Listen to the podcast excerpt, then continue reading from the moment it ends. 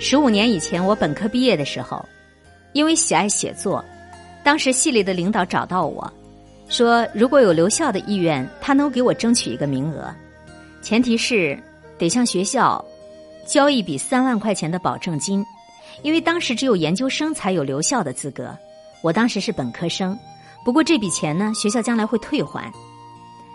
十五年前那会儿，我半年的学费是一千二，一个月的生活费也就一百多块钱，一笔稿费不过十五块，所以当时听说要三万块，我觉得就是个天文数字。我想到自己家里的父母面朝黄土背朝天的工作，好不容易供我念完了大学，如果因为我想留校的问题让他们去求爷爷告奶奶的借三万块钱，我怎么想都觉得于心不忍。所以我压根儿就没有跟我爸妈商量，辗转反侧的想了两天之后，就对系领导说：“我不想留校，我要参加工作。”后来那些通过各种努力成功留校的同学，有的读研究生、读博士后成为本校的青年才俊，也有的跳槽以后应聘到其他高校谋职做事。我呢，回到了地级市报社当记者，在纸媒衰落的当下。不得不又再另谋出路。多年后的今天，当三万块钱对我来讲已经不再是难题，当我终于接纳过去，向我的父母袒露自己，才有勇气给他们提起这桩事儿。听完我当年的讲述，父亲的眼角红红着对我说：“富人思来年，穷人顾眼前。穷人家孩子共同的病。”就是容易陷入愧疚和自责，所以把爹妈的处境看得太重了。儿啊，其实当年如果你对家里人说了这事儿，我和你妈就是砸锅卖铁、卖粮卖屋，也会给你想办法，因为那不是随便一个学生都能有的机会。原来穷人家孩子最容易犯的错，就是因为穷，所以看得不够远。总害怕自己给家里人添乱，于是主动的拒绝外援。穷人家的孩子忘记了，很多时候解决问题的办法，其实大于想象中的困难。十四年前，我上班第二年，单位组织集体考驾照，每位员工只要交八百块钱就行。五年之内，只要考试过关，就都能够拿到驾照。当时同事们引以自豪的手机是诺基亚、摩托罗拉。单位院里停的最好的私家车，也不过是桑塔纳两千，还有老款的两厢雪铁龙。我当时就站在三楼的采编室，想到自己一个月工资都还不到一千块，再想到眼下四处租房，下把面条都要数着下几根儿才能够合适的单身生活，感觉这么穷困的日子怎么望都望不到头。我想，十年内能不能在这城市买套房子，对我来讲都是。非常非常吃力的事儿，哪还有闲钱去买车呀？所以考驾照根本就没必要吧。于是当年八百块钱一个人的名额，我就没去报名。后来，当时报名的同事都拿到了驾照，并且陆陆续续都买了价位不一的私家车。再后来，只是短短几年，考一个驾照都得好几千块钱。王牌手机沦为落伍者，被赶出市场。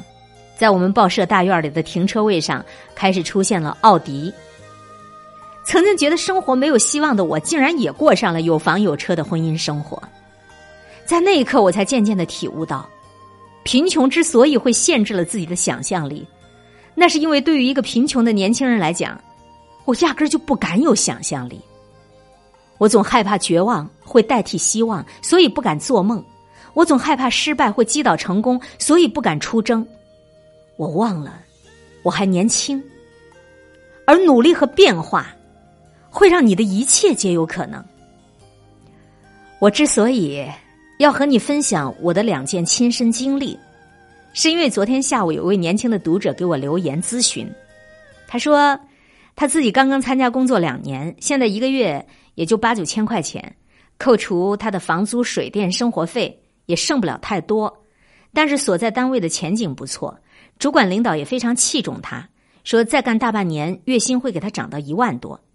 可现在他老家的父亲突然患重病，手术以后卧床不起，只会越来越严重。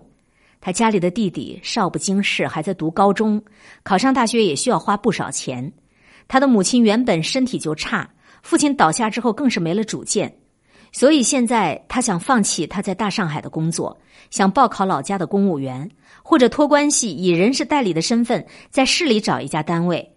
虽然工资薪水可能就只有两三千了，不过离老家近，能够照顾病倒的爸爸，也能够分担无助的妈妈的痛苦。说实在话啊，我非常能够理解给我留言的这个女孩的处境和心情，但是我还是狠了狠心对她说：“姑娘，那些回到小地方的人，都很难的再去大城市了；而那些留在大城市远方的人，都很少去后悔没有回到老家的小地方。对于穷人家的孩子来讲，有一种孝顺是你强大你自己。”因为咱家里穷，所以你更不能够因为眼前的困难而放弃占领的高地。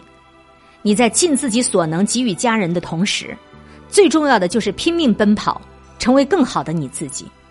因为只有这样，明天的你才会成为你自己和你家里人和你爸爸妈妈的希望。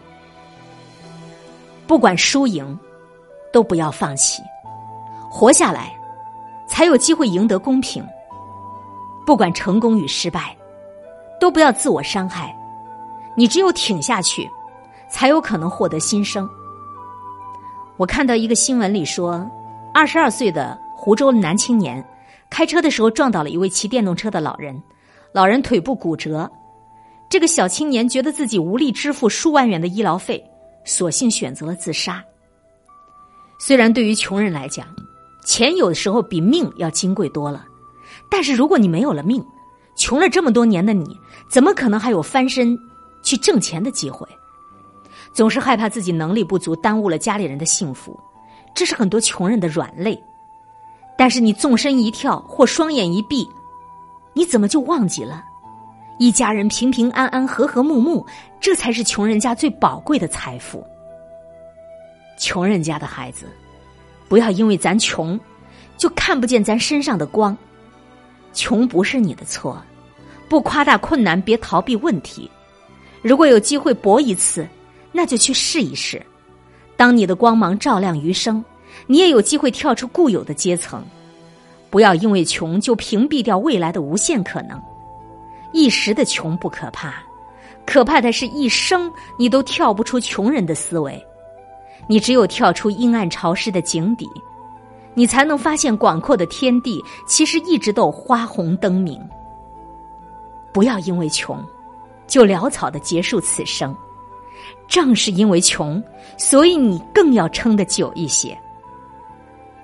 只有你活成了一棵不怕风霜的树，你的后代才有机会在前方开出芳香扑鼻的花儿。最好的孩子。是能够懂得自我努力，然后带动一个家庭风生水起。你只有活成你渴望的模样，你才有能力带领你的家人走出贫困的冰霜。最后，我想给所有正在遭遇贫穷、正在经历不公正待遇的人，说上这么一段话：如果能有依靠，谁愿意忍受穷困潦倒？既然无人可靠。那就要学会含泪奔跑。如果不幸摔倒，拍拍身上的灰，对自己笑一笑。你要的明天，它就在下一站的拐角。